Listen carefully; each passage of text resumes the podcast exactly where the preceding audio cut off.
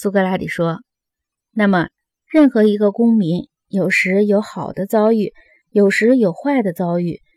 这种国家很可能会说，受苦的总是国家自己的一个部分，有福的应该同享，有难的应该同当。”格劳孔说：“一个管理的很好的国家必须是这样。”苏格拉底说：“现在是时候了，我们应该回到我们的这个国家来看看，是否这里可以看到我们所一致同意过的那些品质，不像别的国家。”格劳孔说：“我们应该这样做。”苏格拉底说：“好，那么在我们的国家里也有治理者和人民，像在别的国家里一样，是吗？”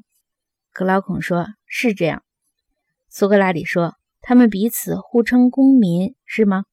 格劳孔说：“当然是的。”苏格拉底说：“在别的国家里，老百姓对他们的治理者，除了称他们为公民外，还称他们什么呢？”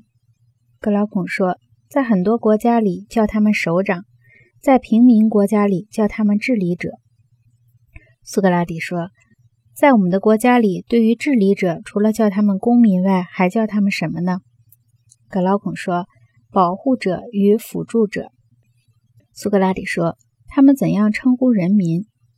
格劳孔说：“纳税者与供应者。”苏格拉底说：“别的国家的治理者怎样称呼人民？”格劳孔说：“奴隶。”苏格拉底问：“治理者怎样相互称呼？”格劳孔说：“同事们。”苏格拉底说：“我们的治理者怎样相互称呼？”格劳孔说：“护卫者同事们。”苏格拉底说：“告诉我，在别的国家里，是不是治理者同事们之间有的以朋友互称，有的却不是？”格劳孔说：“是的，这很普遍。”苏格拉底说：“他们是不是把同事中的朋友看作自己人，把其他同事看作外人？”格劳孔说：“是的。”苏格拉底说：“你们的护卫者怎么样？”其中有没有人把同事看成或说成外人的？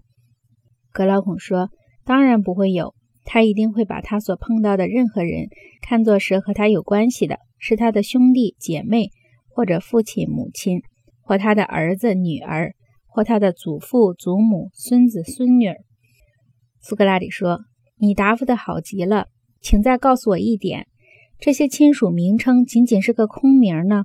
还是必定有行动来配合这些名称的呢？对所有的父辈，要不要按照习惯表示尊敬？要不要照顾他们、顺从他们？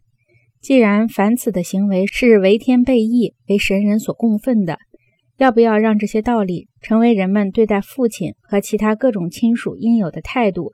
从全体人民那里一致听到的神谕呢？还是要让别的某种教导从小就冲塞孩子们的耳朵呢？